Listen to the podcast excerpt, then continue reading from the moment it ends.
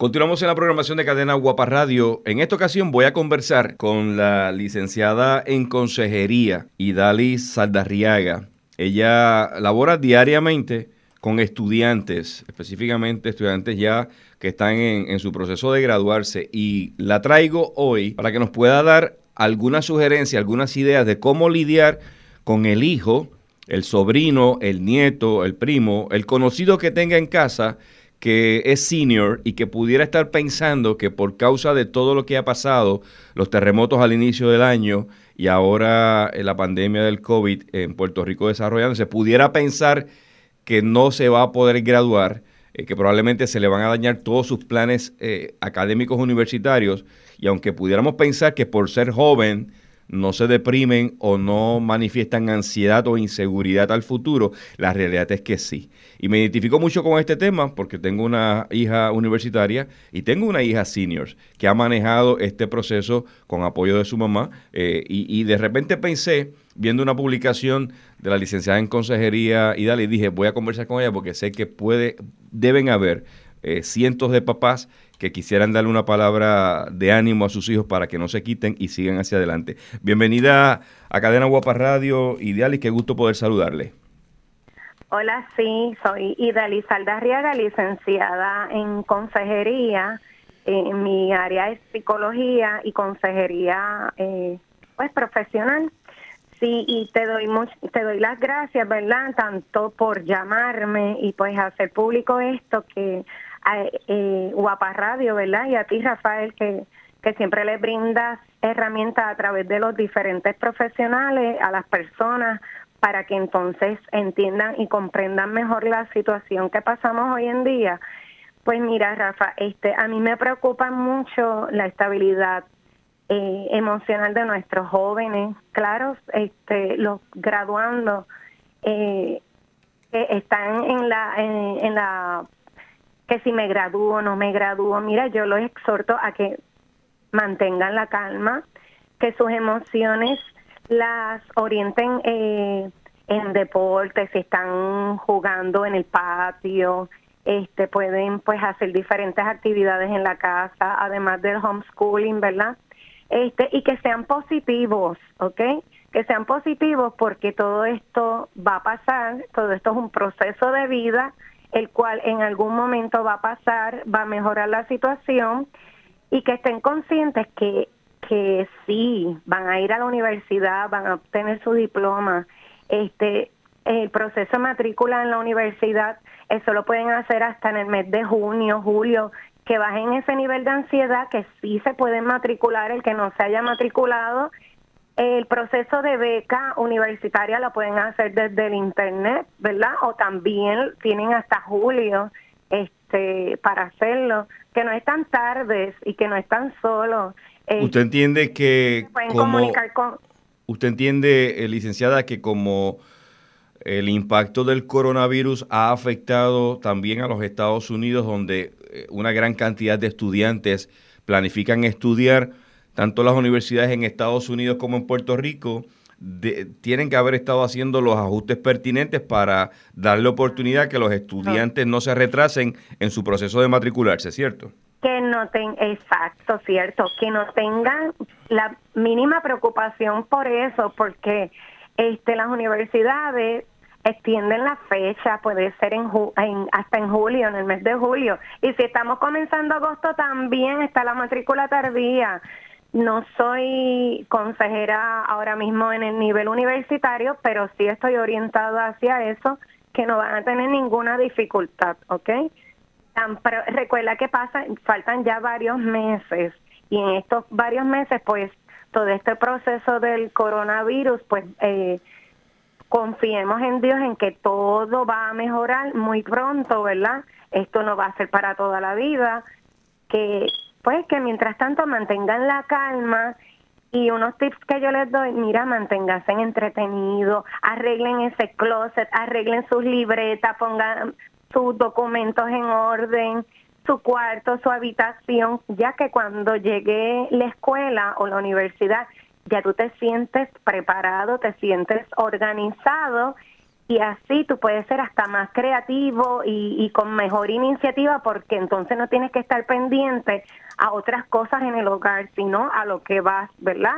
A los estudios, al trabajo, entre otras cosas. Le pregunto, ¿usted ejerce como consejera académica en el Sistema Público de Puerto Rico, el Departamento de Educación? Actualmente sí, llevo más de 10 aproximadamente, en el, en, el Departamento de Educación llevo aproximadamente 10 años. ¿Cómo está el asunto eh, de la educación a distancia? Ya ha comenzado, hace unas horas eh, hubo una, un, conflicto y una controversia entre dos representantes eh, disputándose, uno alegando que ya el Departamento de Educación tiene eh, educación online a distancia, la representante, en este caso, representante Charbonnier y el representante eh, Nelson Cruz. Eh, en el caso de Charbonnier establece que son módulos los que hay, que no es una conexión online. ¿Cuál es la realidad actualmente del Departamento de Educación respecto a la educación con los estudiantes? Unos módulos este, directos al estudiante. Ahora mismo mi hija pues está, ha estado haciendo tareas eh, a través de esos módulos se, se las entrega pues en línea al profesor, a la maestra.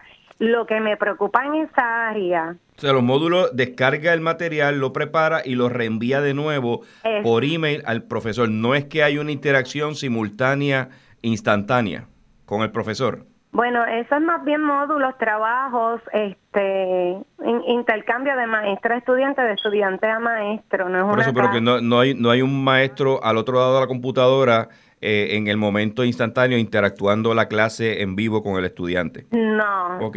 No, al momento yo no he visto eso con mi hija. Yo lo que he visto pues ha sido ella pues eh, haciendo los trabajos y los envía. Pero el asunto aquí es, ¿qué pasa por lo menos gracias a Dios mi hija tiene computadora. Pero ¿qué pasa con los estudiantes? El Departamento de Educación, ¿cómo va a trabajar con los estudiantes que no tienen computadora? ¿Cómo van a trabajar con esa, con que no tengan materiales o que quizás tengan el dinero y no puedan salir a comprar la computadora o la imprenta porque eh, la impresora, perdón, porque han habido casos de que han tenido que imprimir y no y no se puede salir a imprimir no se puede imprimir eh, a menos que tenga pues una impresora en el hogar en el hogar que no todos que no todos tienen ese ese beneficio no exacto y no to, y, y las tiendas ahora mismo pues no ofrecen esa alternativa porque estamos con con la prioridad de alimentos, de farmacia. ¿Qué consejos en esa dirección, ya que toca un tema eh, sensitivo, eh, bueno, una de las buenas noticias que pudiéramos señalar del mensaje de la gobernadora es que se estableció la asignación de 250 millones de dólares para la adquisición de tabletas para ese objetivo, para que los estudiantes puedan completar su proceso académico a distancia. Pero en este minuto final... la eh, tableta, pero la otra cosa es si no tienen internet, porque no todo el mundo tiene claro. dinero para pagar internet.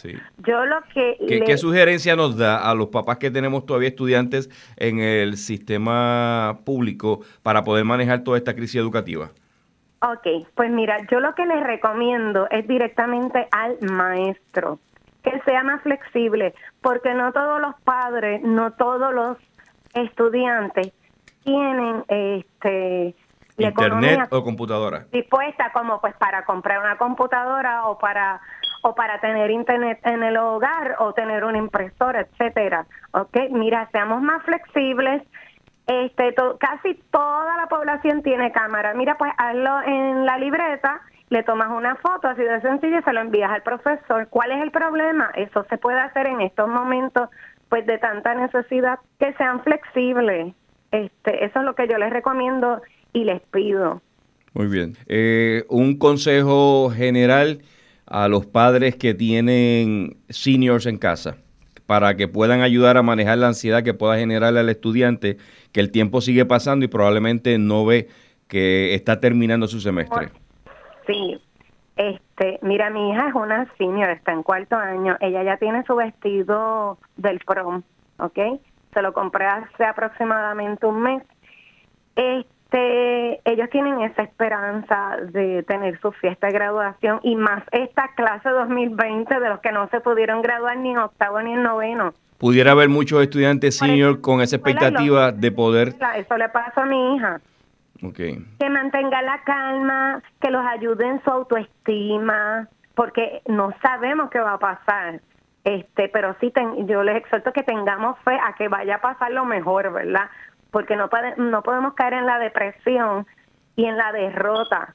Y pase lo que pase, estos niños de cualquier edad van a ser seres más fuertes, más valientes, este, van a tener unos valores tan grandes, pues porque pasaron terremotos, pasaron temblores, pasaron el huracán María y ahora esto, una pandemia que es increíble que yo no lo puedo creer. ¿Usted recomienda que los estudiantes que van camino a la universidad eh, puedan aprovechar este tiempo libre y, leer, eh, leer, mantenerse conectados? pues claro que sí. Mira, si no si eh, puedes aprovechar los libros de, de tus padres, que quizás encuentres un tema interesante, ¿verdad? De los que fuimos universitarios y todavía tenemos libros viejos allí del de los que hicieron doctorado, de los que hicimos maestría, de los que hicimos bachillerato. Aprovechen esos libros y, y ¿verdad? Si no tienen computadora, no tienen internet, pues mira, pueden aprovechar los libros, pueden aprovechar las redes también, que no todo es juego electrónico, y entretenimiento, Netflix y todas esas pues películas y, actividades que posiblemente no le rindan tantos frutos como pues como lo puede ser la lectura y, y el aprendizaje. Gracias a Idalis Saldarriaga, consejera licenciada del Departamento de Educación, por estos consejos que nos ha dado para que los estudiantes seniors puedan manejar su ansiedad en los momentos del coronavirus. Desde la redacción para Cadena Guapa Radio, Rafael Ángel Pérez.